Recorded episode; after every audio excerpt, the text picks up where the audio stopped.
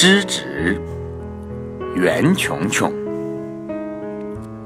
李叔同有幅字，就是“知止”二字。我们一般说知足，我觉得知止比知足境界更高一层。知足是人家给多少，你虽不满意，但可接受；知止是自己看着到了某个程度了，伸手挡住，说：“我不要了。”知足是由人的，知止由自己。知足是不贪，知止是不随。知止，简单来说就是知道什么时候够了，什么时候该走，知道上台靠机会，下台靠智慧。不是难在不知道，是难在不舍得，不随意。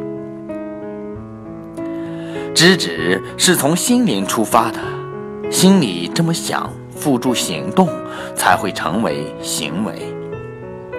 知止。不但是针对欲格，懂得说够了，也要对痛苦、烦恼懂得说行了，不能再这样下去了。快乐固然短暂，如果不知止，痛苦往往随之而至。那些走上绝路、自我了断的人，其实也是不了解知止。知止。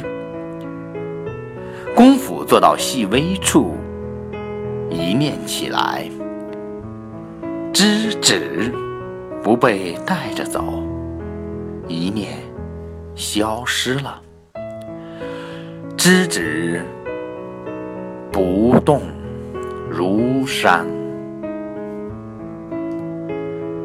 陈福生摘自《今晚报》二零零七年五月十八日，这里是。